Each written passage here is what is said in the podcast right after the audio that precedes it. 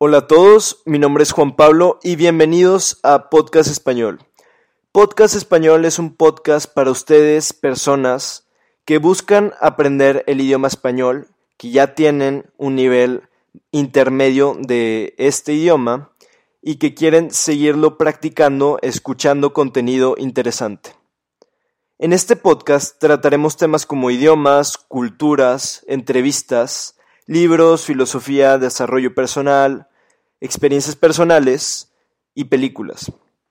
En cuanto a las entrevistas, yo voy a traer invitados especiales que tienen un conocimiento superior en un tema específico y que nos van a compartir sus experiencias. El día de hoy, para empezar este podcast, me gustaría hablar sobre los idiomas y concretamente sobre las cinco teorías, las cinco hipótesis que tiene Stephen Krashen. Él tiene una manera de acercarse a los idiomas distinta a la convencional. Por eso puede llegar a ser un poco controversial con sus teorías, porque él opina que la manera en la que se aprenden los idiomas en la escuela no es la adecuada, que debe hacerse de otra forma. Por eso vamos ahorita a ver sus cinco hipótesis. Empezando con la primera, que es sobre el orden natural. Cuando decimos esto, nos referimos a un orden predilecto en cada idioma. Por ejemplo, él supone, supongamos que en el español se tiene que aprender forzosamente primero los artículos y en el inglés se tiene que aprender la conjugación de los verbos. Bueno, yo Personalmente no estoy tan de acuerdo con esto. ¿Por qué? Porque cuando él nos dice eh, esta información, no está tomando en cuenta que puede variar bastante dependiendo de la lengua materna de la persona que está aprendiendo el idioma. Por ejemplo, si yo quiero aprender italiano, los artículos no me van a costar tanto esfuerzo. ¿Por qué? Porque son muy parecidos a los del español.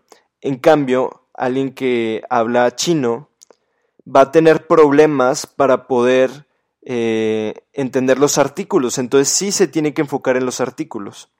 Y pues obviamente depende de, del idioma el tiempo que le vas a dedicar a cada cosa. La segunda teoría que tiene Stephen Krashen es sobre la diferencia entre adquisición y aprender un idioma. Adquisición significa de alguna forma obtener, simplemente tenerlo. Y aprender es un proceso que de esta forma se tiene que memorizar, por ejemplo, los verbos y, y comprender muy bien la gramática. Entonces, lo que él nos dice es que adquirir un idioma es hacerlo como lo hace un niño, simplemente escuchando y escuchando. Y si le preguntas a un niño dónde está el artículo de un enunciado, probablemente, muy muy probablemente, no te sabrá decir cuál es, porque lo está aprendiendo de una forma natural. En cambio, al aprender lo estás haciendo de una manera casi matemática y en realidad los idiomas no son algo matemáticos son algo que a veces no tiene mucho sentido. De hecho, se le empezó a dar sentido, entre comillas, a los idiomas después de, que estos existieran, para que más o menos se pudiera saber cómo eh, tiene la estructura este. Él nos habla sobre el subconsciente, o sea, cuando nosotros estamos escuchando el idioma eh, sin que nosotros nos demos cuenta y conscientemente, que es cuando vas a una clase de español, por ejemplo, a aprender la conjugación de los verbos irregulares.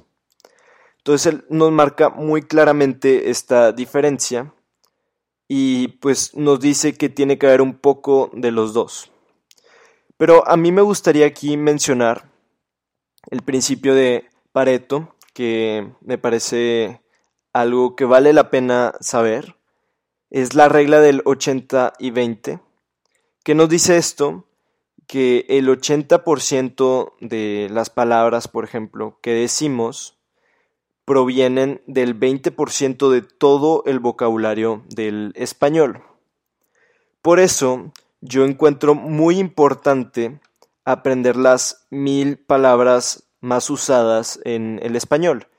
Y, lo que deberíamos de hacer es irnos de las palabras más menos específicas a las más específicas. No queremos aprender la palabra cereza, sino queremos aprender la palabra fruta.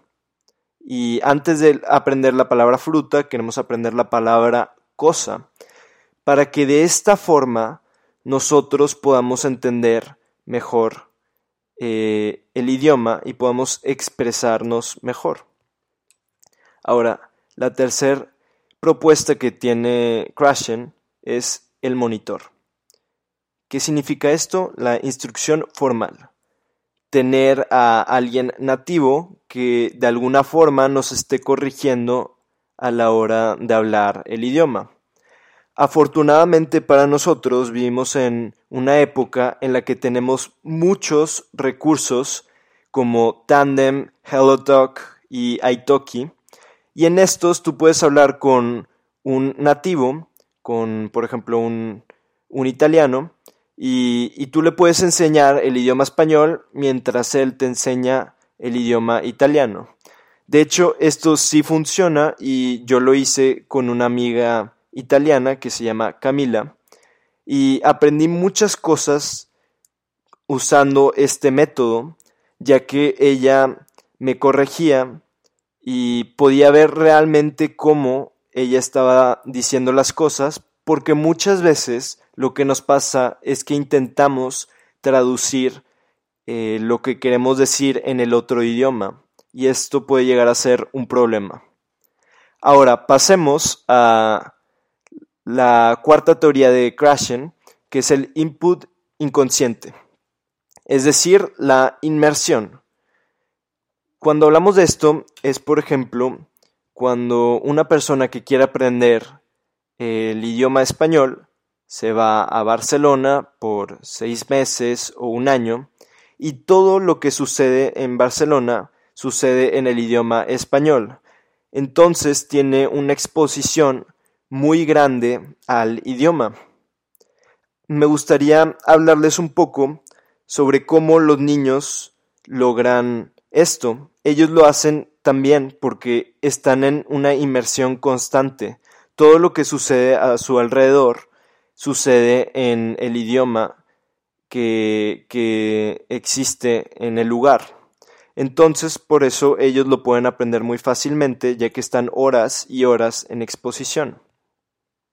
Pero, si bien es cierto que ir al extranjero para aprender un idioma puede ser algo bastante complicado, tenemos muchas maneras de hacerlo, desde casa. Podemos empezar a ver películas, series en el idioma que queremos aprender, también escuchar música, leer libros, escuchar podcasts e inclusive simplemente cambiando de idioma el teléfono que nosotros estamos utilizando. Y de esta forma, poco a poco nos vamos a ir familiarizando con el idioma que queremos aprender. Ahora, finalmente les voy a hablar sobre el filtro afectivo. ¿Qué significa esto? Krashen nos menciona que es muy complicado para una persona aprender un idioma si está con ansiedad, si su autoestima es muy baja. ¿Por qué? Porque no puede soltarse, no puede dejarse llevar por el idioma y no quieren hacer muchos errores. Este es el mayor problema que yo veo.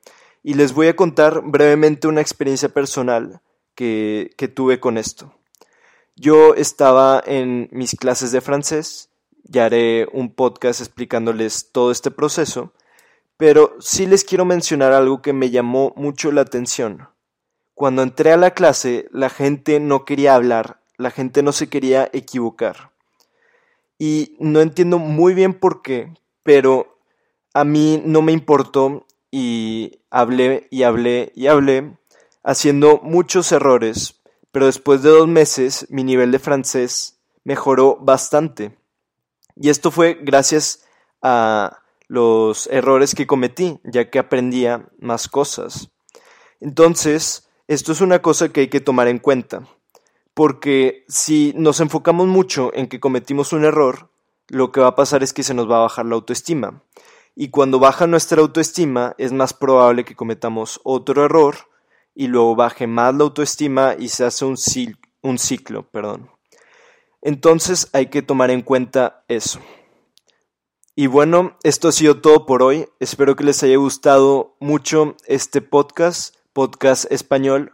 Si les gustó, háganme el favor de compartirlo con alguien que también esté aprendiendo el idioma. Y si me quieren hacer algunas sugerencias, háganmelo saber sobre temas que podamos tratar o de algunas personas a las que pueda entrevistar. Muchas gracias y hasta luego.